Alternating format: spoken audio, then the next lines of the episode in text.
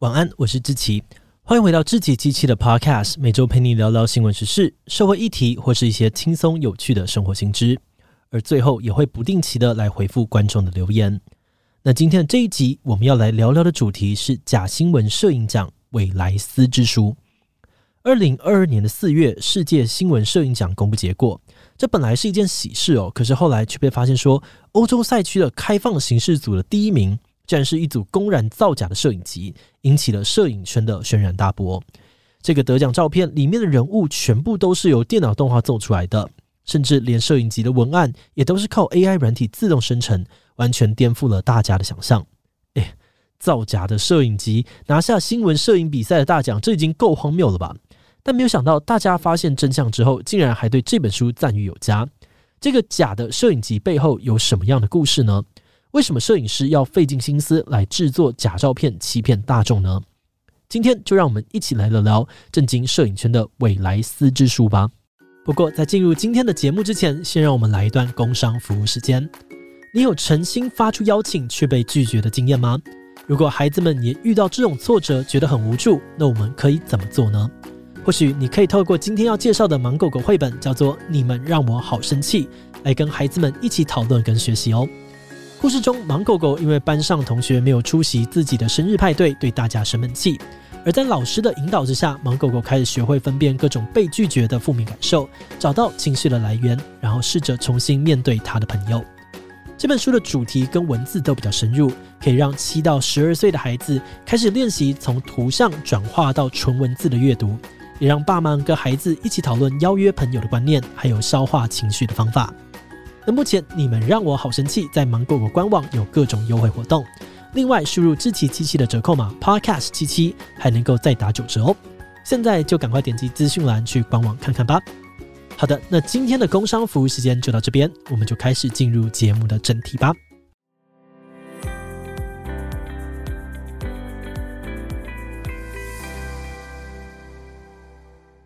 本集的主角叫做乔纳斯·班迪克森，他来自挪威，是一位获奖无数、非常知名的摄影记者，也是摄影界最高殿堂马格兰通讯社的成员之一。如果你平常没有接触摄影，可能对于马格兰通讯社不是很熟悉哦。那我们在这边也简单的介绍一下，马格兰通讯社成立于一九四七年，是当时世界知名的新闻摄影师共同组成的。最初，他们创立的目的是为了要忠实呈现第二次世界大战后的影像纪实。那直到今天，它都是世界上面最重要也最有影响力的跨国摄影合作社。那我们的主角乔纳斯作为马格兰通讯社的成员，他主要的作品也是在关注世界各地的社会议题。比如说，他曾经去过前苏联国家，拍摄苏联解体后对于这些地区的影响；也去过肯亚、印度、印尼的贫民窟，透过摄影探讨全球普遍的贫穷问题。而在几年前，川普执政的时候，乔纳斯开始强烈的感受到我们的世界正在发生剧烈的改变。这个改变大家应该也很熟悉。乔纳斯发现，在我们的舆论环境当中，到处都充满假讯息，人们也不断用假新闻互相攻击，让讨论真相这件事情变得越来越困难。而看到这样的状况，乔纳斯对于人类的未来感到非常的担忧，所以他决定着手研究假新闻的议题。并且亲自前往全球知名的假新闻产业重镇进行拍摄。对，你没有听错，世界上面真的有个地方是用生产假新闻来当做特产的。而这个假新闻产业重镇叫做韦莱斯，是位于欧洲北马其顿的一个小城镇。二零一六年，川普当选美国总统之后，有媒体踢爆，这个半个地球外的小镇在选举时架设了数百个假新闻网站，大量的制作跟选举相关的假新闻。举例来说，当时他们制作了教宗支持川普当总统，ISIS 要美国穆斯林投给希拉蕊之类的假新闻，多多少少影响了美国的选情。那说到这里，你可能会觉得有点奇怪哦，诶，为什么一个欧洲小镇要去干扰美国大选呢？这当然是跟赚钱有关喽。透过制作内容煽动的假新闻，让他们可以骗取流量，赚取大量的广告费。而且根据调查哦，当地许多年轻人都靠制作假新闻为生。做得好的人，年收入突破千万台币都不是问题。而韦莱斯小镇强大的假新闻产业链，也吸引了各方势力前来合作。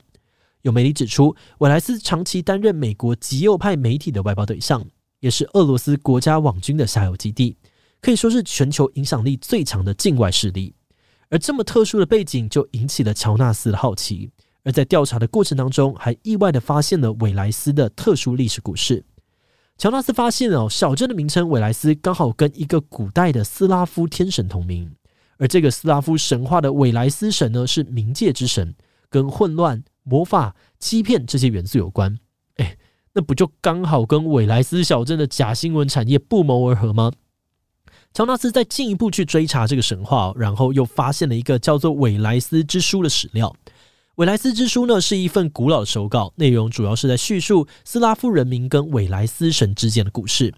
听起来没有什么问题哦。但是这本书后来其实被学者推翻，认为韦莱斯之书根本不是什么史料，而是后代人们凭空捏造的产物。简单来说，从韦莱斯神到韦莱斯之书，到今天住在韦莱斯小镇的当地人，竟然都跟欺骗还有假讯息有关。这种种的巧合都让乔纳斯觉得荒谬又有趣。因此，在了解了这些背景资讯之后，他也决定以假新闻、韦莱斯、新科技当做创作的元素，出版一本属于他自己的韦莱斯之书。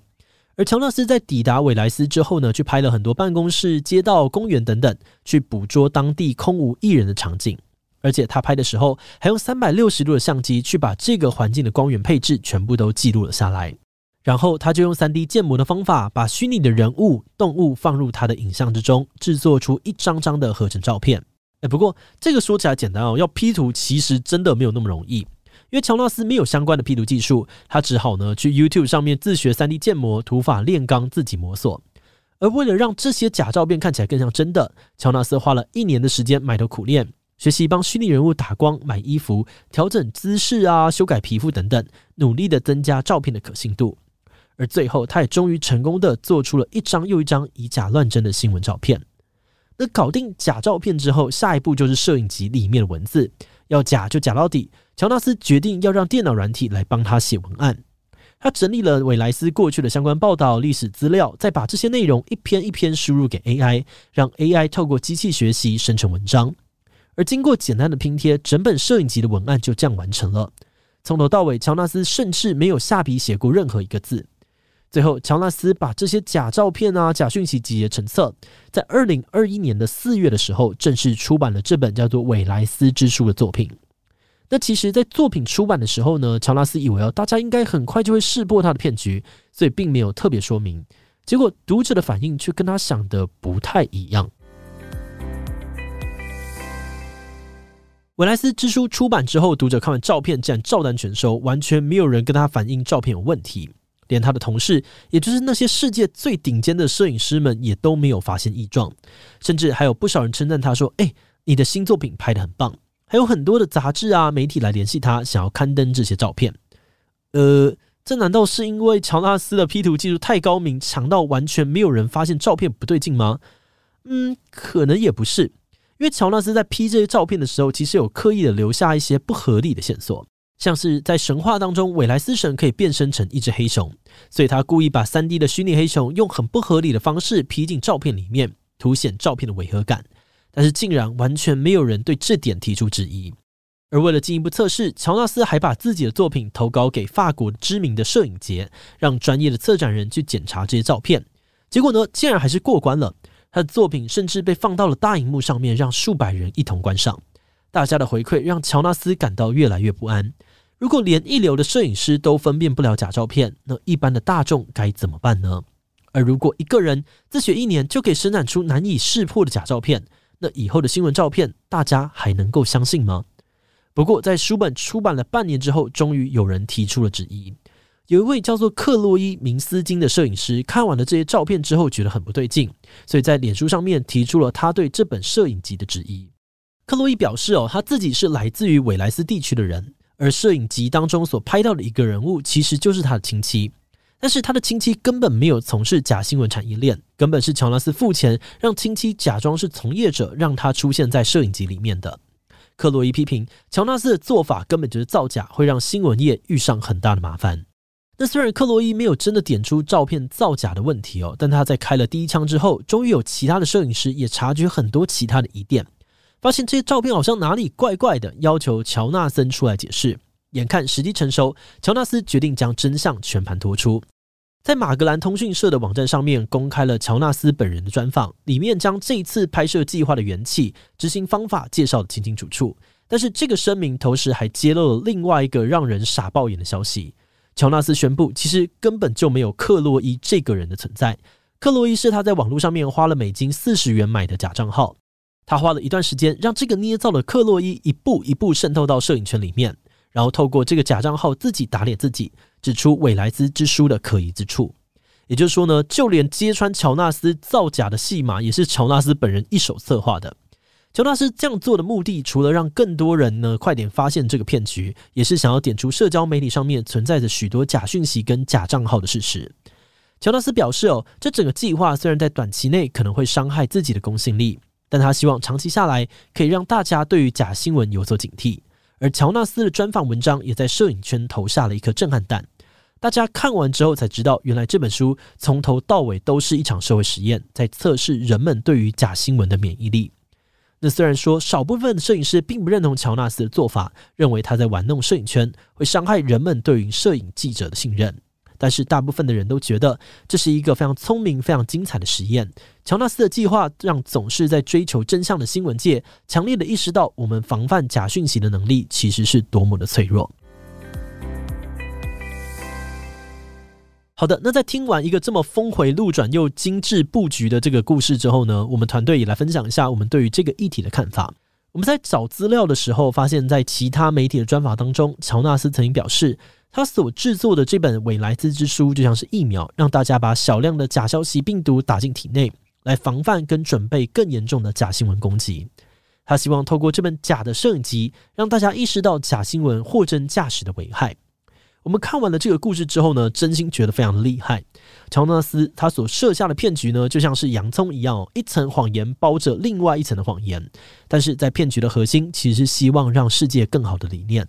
而且我们也很同意乔纳斯的担忧，我们未来要面对的挑战真的不是很乐观。毕竟现在造假的技术越来越容易上手，只要上网搜寻一下，就能够找到合成影片的软体，制作假影片，甚至是整张照片由 AI 生成也都没有问题。像是不久之前，就有人利用 Deepfake 捏造了乌克兰总统泽伦斯基宣布投降的影像，而这段影片在网络上面疯传，也逼得泽伦斯基必须要亲自出来辟谣。我们担心的是，未来这类型的假新闻恐怕会变得越来越常见，也越来越难以辨别真伪。如果不做任何的准备，这些新科技可能不会让生活变得更美好，反而会让我们更容易被欺骗。那希望大家在接收讯息时呢，也可以尽所能的保持谨慎跟小心。好的，那说了这么多，我们也很推荐，如果大家有空的话呢，可以搜寻一下这本《韦莱斯之书》的照片，看看自己能不能够发现哪里造假，玩一下大家来找茬，应该也是蛮有趣的哦。那么，我们今天关于假新闻摄影奖韦莱斯之书的介绍就先到这边。如果你喜欢我们的内容，欢迎按下订阅跟追踪。如果你对于这一集韦莱斯之书的内容，对我们的 Podcast 节目，或是我个人有任何的疑问跟回馈，也都非常的欢迎你在 Apple Podcast 上面留下五星留言哦。那么今天的节目就这样告一段落，我们就下集再见喽，拜拜。